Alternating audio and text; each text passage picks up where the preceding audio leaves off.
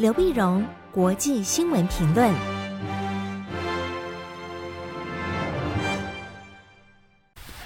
各位听众朋友，大家好，我是台北东吴大学政治系教授刘碧荣。今天为您回顾上礼拜重要的国际新闻呢。第一个，我们先看美国联邦众议院议长的选举。美国新一届的呃国会呢，在上礼拜二开议，一月三号，一月三号本来第一件事情就是选众议院的议长。选众议院议长，呃，然后呢，各个议员就可以宣誓，然后各就各位，那准备呃干活儿，呃，准备开议。就没想到呢，呃，众议院议长原来以为不太难的事情，便比想象的困难。啊，这个困难总是投不出来，嗯，这个应有的票数。就原来以为说加州的众议员麦卡锡啊，那么既然是众议院的领袖，多共和党的领袖，应该很容易水到渠成就当选众议院议长，就没想到不是。没想不是经过几经波折，经过十五轮的投票，降低了众议院议长通过的门槛之后，才终于在星期六的清晨，那么出现当选了众议院议长。啊，经过十五轮的投票才选出来，这也是一百六十四年来的首次。那为什么会这么这样选会选不出来？结果呢？因为最主要就是共和党内部分裂。本来呢，大家以为在去年十一月，呃，美国其中选举的时候呢，共和党会大胜，大胜呢，就所谓红潮再现了。共和党颜色是红色，红色的浪潮再度出现。如果共和党的红潮真的出现的话呢，那他就会呃领先民主党很多，那中间就有很多的回选空间了。就没想到呢，共和党在众议院里面只拿下来了两百二十二席，啊，民主党是两百一十二席。他是领先了十席，多了十席，可是要选到众议院的议长要两百一十八票，也就是两百二十二票共和党的这个呃议员，呃必须有两百一十八票投出来，嗯、才能够当选，也就是共和党只有四票的跑票空间。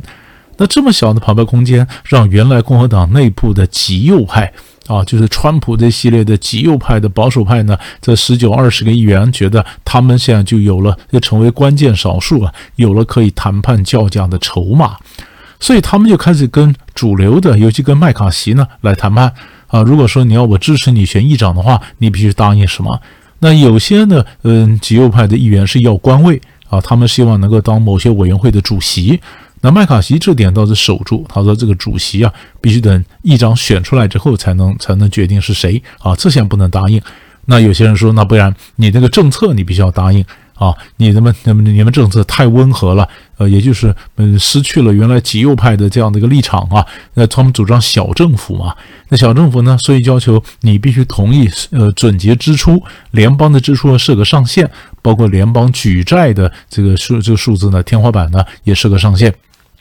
这点麦卡锡同意了，同意了，但更更重要的是，他同意另外一点，就是议事规则。议事规则就是同意到，只要有一个议员他提出了动议，说要启动罢免议长的程序，他就可以启动。啊，本来呢，嗯嗯，麦卡锡本来的让步是五个人，门槛是五个人，就五个人联署，那启动罢免议长的程序才能启动。那最后呢，他居然让步到只要一个议员能够启动的话，就可以启动罢免议长的程序。当然，一个议员不满意议长，不见得罢免得了。可是他可以随时启动这个程序呢，就可以阻扰乱了很多议事的程序啊。而且麦卡锡对保守派呢做了这么多的让步。这么让步，那很担心，将来真的政策呃要推动的时候，如果说需要民主跟共和党来，共和党、民主党两党合作，那他们共和党能够跟民主党合作吗？任何妥协跟民主党合作的妥协，在极右派眼里看来都是叫做出卖，那他们就启动了罢免这个程序，那从此天下多事。啊，所以是不是看？所以有人讲说，麦卡锡虽然拿下了国会的议长的位置，可是呢，他却是一个呃权力非常小的一个国会议长。那这个会怎么影响到美国的呃政治，或者影响到美国将来在国外的表现？比如说，他如果要援助乌克兰，要更多的预算，那国会这边如果不通过，那美国还能不能援助乌克兰啊？那像这些东西将来都会一一的呈现，所以这个结果很值得我们去关注。第二块大的新闻呢，看巴西。巴西在上个礼拜天呢，也发生了动乱。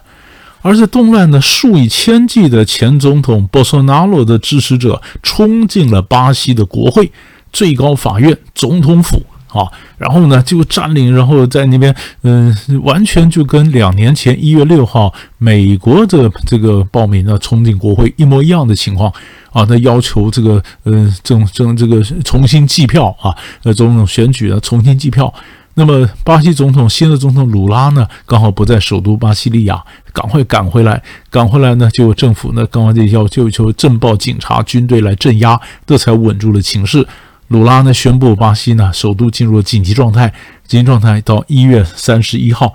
那么，才授权联邦政府采取一切必要的手段重建首都秩序。那到底为什么会发生这样的事情呢？因为前总统波索纳罗呢，是右派的民粹，右派民粹呢，他是跟这个呃川普很像啊，所以人家叫他巴西的川普或者热带的川普，热带川普。那么在去年在选举的时候呢，他落败了，落败了，输给左派，但是呢，非常些微的差距。非常细微差距。本来去年巴西总统也是两轮的选举，本来以为第一轮呢，鲁拉就现在的总统鲁拉就会当选出现，结果没有，没有，一直到了第二轮投票才以些微的差距通过。从这投票里面可以看得出来，巴西的社会是非常严重的分裂。可是十十月选完之后呢，鲁那个波斯纳罗的支持者就不愿意承认失败啊，那波斯纳罗自己呢？他是在在就在老百姓中间就就说这次选举舞弊啊，那选举的胜利是被窃取的。虽然他也拿不出任何的证据，可是他说这这是舞弊啊。那么他自己也没有正式的宣布说他认输，所以就很多支持者走上街头啊，甚至就在首都外围开始扎营，开始扎营。那么呃扎着不走啊，就是说非得逼着政府让步。那么甚至到军队里面去鼓吹啊，那个军队是不是发动军事政变啊？那个波索纳罗当时还是总统嘛，虽然他他的他们的任期到年底，那年底，所以经过这十月选完一个年底这段时间的酝酿呢，巴西的整个民整整个的民意开始逐渐逐渐开始沸腾，那么很多人就觉得支持者就觉得这个选举是非常不公平的，让波索纳罗自己在一月一号新就任总统就职前两天，他离开了巴西，逃到美国佛罗里达，佛罗里达呢住在 Orlando。到奥兰多呢，所以他想撇清，他跟国内万一有什么暴动，跟他是没有关系啊。那结果在这个礼拜三的时候呢，那么中央选委会驳回了这个呃这个波索纳罗他们最后的一个呃申请一个诉愿，那说这个他们说这个选举是不公的，中央选委会确定选举是没有任何证据说它是不公平的。那这事情当然，他们在在这个巴西城，在首都城外扎营的这些人就炸锅了，炸锅了。所以在礼拜天的时候，冲进的整个国会，要求说重新计票。那这个反民主的这事情，当然引起就巴西是局势的哗然呢。很多的这个各国也纷纷谴责，这是破坏民主的一个行动。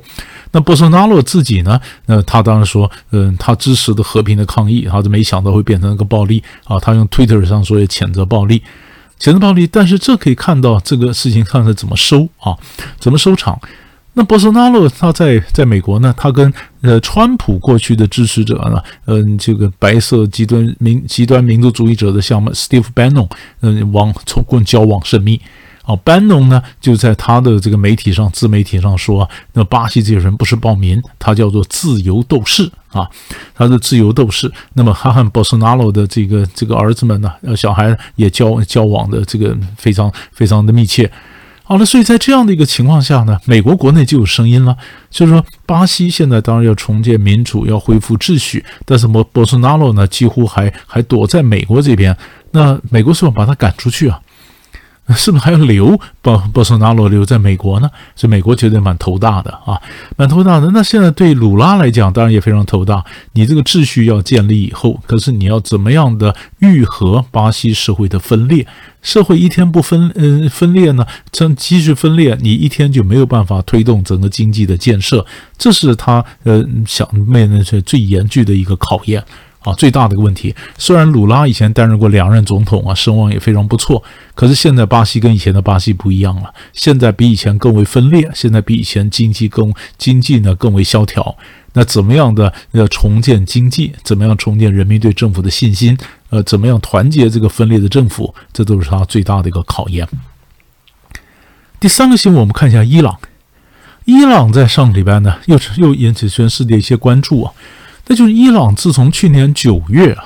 那么库德族呢？那那女孩啊，阿米尼，她被这个呃，因为被这个道德警察呃管束，结果死，结果就不明原因就死掉了。以后呢，就造成伊朗内部的这个抗议啊。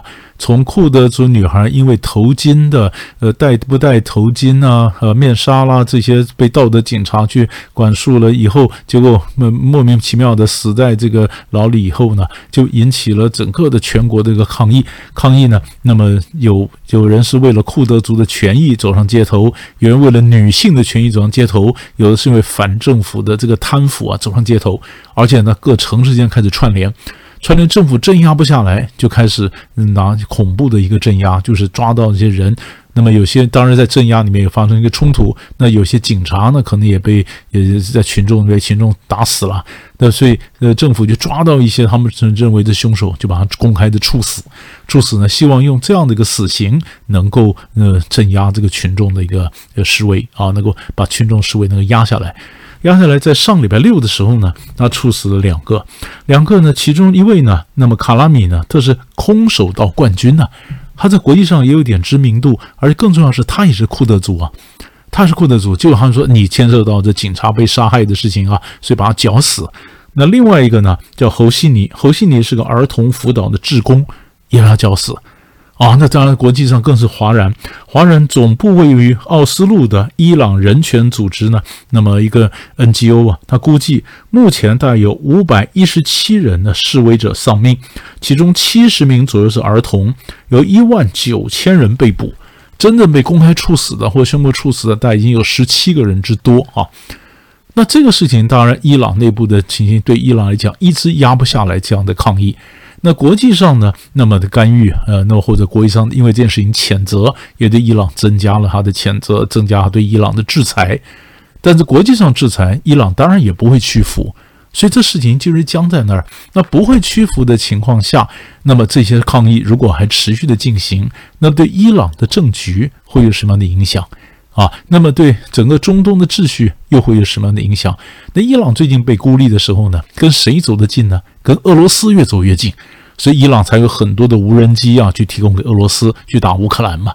你越对伊朗施压，越对俄罗斯施压，俄罗斯跟伊朗就走得越来越近。所以从国内到国际，这是一串联动的一个发展。那最后又会造成什么样的影响，也同样值得我们关注。所以大概上礼拜三大块的新闻就为您分析到这里，我们下礼拜再见。